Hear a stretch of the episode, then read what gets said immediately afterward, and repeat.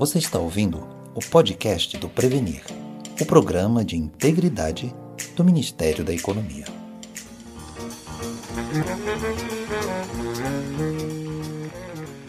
Olá, meu nome é Isadora Gink, sou servidora do Ministério da Economia e estou aqui para apresentar mais um podcast do Prevenir, o programa de integridade do Ministério da Economia. Você e todos os nossos ouvintes são muito bem-vindos. Seja por questões legais, éticas ou políticas, garantir o acesso às informações públicas é fundamental para o desenvolvimento de um Estado democrático de direito. E nesse momento em que vivemos, quanto maior for a transparência, maior será o controle social dos recursos públicos e mais fácil será para o cidadão conhecer seus direitos e ter acesso aos serviços básicos. No programa de hoje, vamos conversar sobre a importância da transparência, que é um dos pilares da integridade, como instrumento para gerar participação social e accountability. Nosso convidado é o ministro da Controladoria Geral da União, Wagner de Campos Rosário. Ministro, primeiramente eu gostaria de agradecer seu tempo e disponibilidade de estar aqui conosco participando do podcast do Prevenir, que tem o objetivo de ser um meio de divulgação da integridade pública a servidores e cidadãos. Bem, Isabela, em primeiro lugar, eu que agradeço o convite, é um prazer estar hoje aqui participando do podcast Prevenir. Ministro, estamos vivenciando um período em que a sociedade demanda cada vez mais informações dos órgãos, questiona os atos dos gestores e cobra ações diretas do poder público. Ao mesmo tempo, a tecnologia tem facilitado essa interação, pois consegue atingir o maior número de pessoas nos diversos cantos do país. Pensando nisso, o senhor entende que estamos conseguindo atender essa demanda da sociedade e atendendo suas expectativas? Isabela, eu tenho certeza que o governo vem conseguindo atender essa demanda crescente da sociedade. Isso só está sendo possível graças ao emprego da tecnologia da informação e eu vou citar aqui dois exemplos que confirmam é, o que eu estou falando. O primeiro é o portal da transparência, um portal que disponibiliza uma série de dados pra, para o cidadão, é, despesas públicas, receitas, salário de servidores, os dados de cartão corporativo. Então lá o cidadão pode obter uma série de informações do seu interesse. E isso é um, é um avanço significativo e é um orgulho que o governo tem. Além disso, as informações que não estão disponíveis no portal, elas podem ser solicitadas por esse cidadão. E aí nós temos o nosso Fala BR. Né? O Fala BR é uma plataforma que permite que o cidadão não somente solicite informações, mas também se manifeste em relação aos serviços públicos, fazendo reclamações, fazendo elogios, fazendo denúncias. E o governo vem se esforçando muito para que essa informação demandada pelo cidadão seja entregue de forma célere a quem necessita dessa informação, que é a sociedade em geral. Então nós temos aí uma média de 12 dias de resposta às solicitações de acesso à informação do governo federal. Esse é um dado bastante importante. E também é importante nós deixarmos claro que o governo responde tempestivamente mais de 99% dos pedidos de acesso à informação.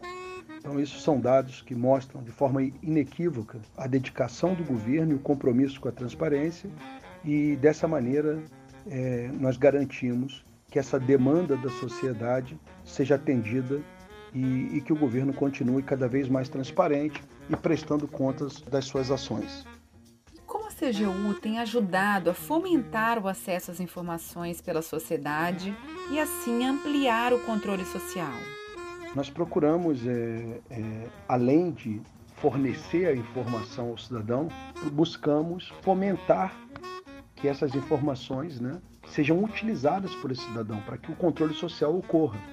É, os dados eles são somente uma, uma ferramenta para que o, a sociedade realize de forma efetiva o controle social. Então, a partir daí, nós temos diversas ações da CGU que buscam sempre fomentar essa prática. Então, nós buscamos desenvolver seminários que tratem da temática, cursos EAD para que qualquer cidadão possa realizar esse controle, aprender mais sobre esse controle. Realizamos diálogos em controle social, né, que são discussões sobre transparência e controle social, envolvendo governo, especialistas, sociedade civil. Nós temos também um programa Olho Vivo no Dinheiro Público, onde nós temos os núcleos da CGU em cada estado, eles fazem cursos e capacitações para a sociedade, para que ela possa efetivamente controlar os recursos públicos. Então, através dessa série de iniciativas, a CGU ela, ela busca fomentar o controle social e, com isso, tornar a sociedade cada vez mais atenta à utilização dos recursos públicos. A transparência é um princípio que deve conduzir os atos dos gestores públicos, especialmente em momentos difíceis como o que estamos vivendo. Qual a importância da transparência para reforçar a percepção da integridade pública pela sociedade, ministro? A transparência, ela é a base da luta contra a corrupção. A transparência é a base para o desenvolvimento de uma cultura de integridade, uma cultura ética dentro da administração pública, não só dentro da administração pública, mas dentro das sociedades em geral.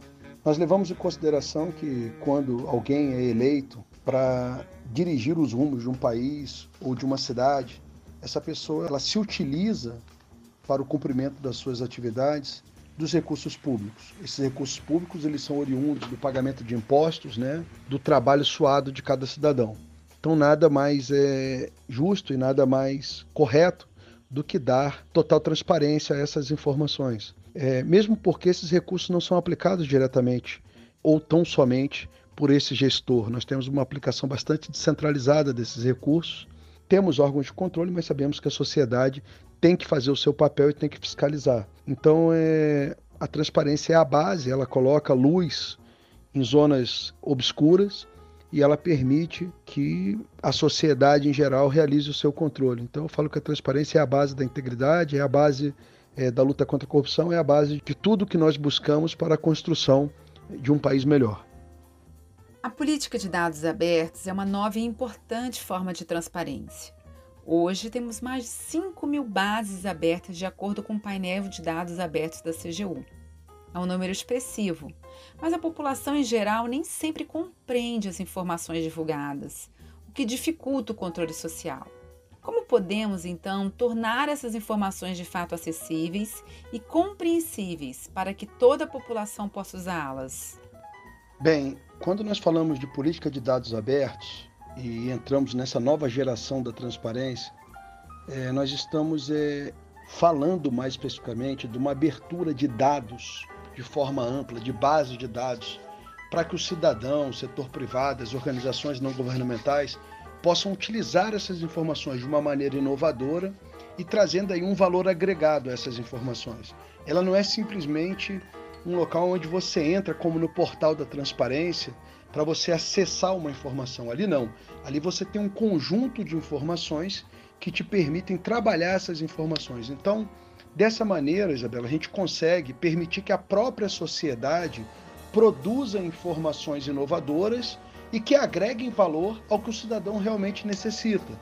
Então, é, um, é uma nova visão de, de transparência, uma visão é, inovadora e importante, porque ela, ela traz, além da transparência ativa e da transparência passiva, uma possibilidade de que o acesso a grandes bases de dados permita que o próprio cidadão, que a própria sociedade civil, é, trabalhe esses dados da maneira que melhor entenda. E essa sociedade civil, por óbvio, irá oferecer a esses cidadãos uma, uma informação mais aderente ou, ou, ou mais simples de entendimento por parte dos cidadãos. E esse é o espírito de um, de um governo aberto, né? de, um, de um plano de dados abertos, que é um, um, um trabalho que vem sendo desenvolvido de forma bastante efetiva pelo governo federal entrada em vigor da Lei Geral de Proteção de Dados Pessoais, levantou-se o questionamento se haveria choque com a Lei de Acesso à Informação e, consequentemente, um retrocesso em termos de transparência. Quais os impactos da LGPD no tratamento dos pedidos de lei de acesso à informação e no controle social, ministro? A Lei Geral de Proteção de Dados Pessoais, ela tem um objetivo bastante específico de proteger os dados pessoais. É, muitas pessoas apontam que isso seria, que isso apresentaria algum tipo de conflito com a lei de acesso à informação.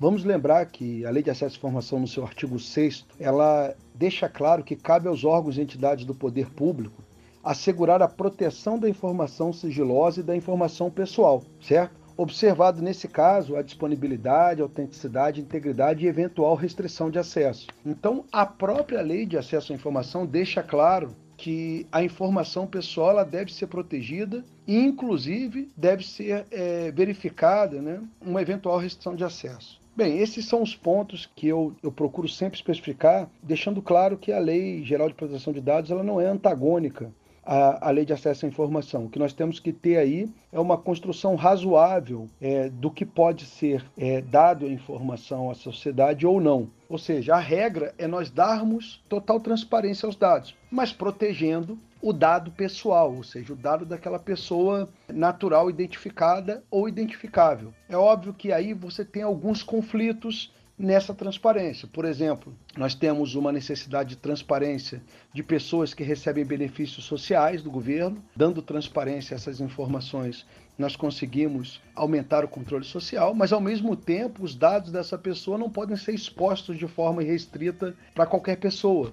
Então nós protegemos o CPF dessa pessoa, protegemos dados, mas o nome dele especificamente, que já existe em vários sites da internet, isso não é um grande problema e não é uma informação pessoal que necessite ser protegida. Então eu digo que não existe antagonismo, não existe conflito. O que vai existir será uma, uma atuação razoável, uma atuação sempre buscando o interesse público e eu tenho certeza que tanto a Controladoria Geral da União quanto a Autoridade Nacional de Proteção de Dados, elas vão ter aí uma, uma conversa bastante profícua para permitir que tanto a importância da proteção do dado pessoal quanto da transparência, elas encontrem um caminho comum que possa trazer aí uma resposta é, satisfatória para toda a sociedade. O atendimento aos pedidos da LAI é um procedimento hoje já internalizado em toda a administração pública. Qual sua orientação, ministro, aos servidores e gestores públicos que recebem esses pedidos de acesso no momento de avaliar e buscar o melhor atendimento aos pedidos? A minha orientação aos gestores que recebem esse pedido de acesso à informação é que eles adotem um procedimento é, cada vez mais célere. Né? É sempre importante que a gente atenda essas demandas o mais rápido possível, de forma mais completa possível, sempre atento a eventuais proteções de informações que sejam especificadas por lei, como foi o caso que nós já citamos da proteção do dado pessoal e também posso trazer aqui a proteção de alguns dados que sejam sigilosos. Então, respeitando-se esse procedimento, celeridade, é, completude das respostas e também a preocupação com o, eventuais restrições de acesso à informação são essas orientações que a gente tem que dar ao gestor público para que a gente possa cada vez mais melhorar a transparência no nosso país e atender essa demanda cada vez mais crescente da nossa sociedade. Senhor ministro, muito obrigada. Foi um prazer abordar o tema de transparência, saber mais do que tem sido feito nesse sentido e contar com seu apoio para o fortalecimento da integridade pública, aqui no podcast do Prevenir. Volte sempre. Isabela, eu que agradeço a oportunidade, é uma honra estar aqui no podcast Prevenir. Parabenizar mais uma vez o Ministério da Economia pelo trabalho maravilhoso que vem fazendo dentro da área de integridade. É um ministério referência dentro do governo federal que tem uma importância essencial e a gente sabe que dentro de uma instituição com essa importância, o desenvolvimento da integridade e da transparência eles são essenciais para o andamento e o Ministério é um exemplo desse compromisso com a integridade, com a transparência. Um prazer e um abraço.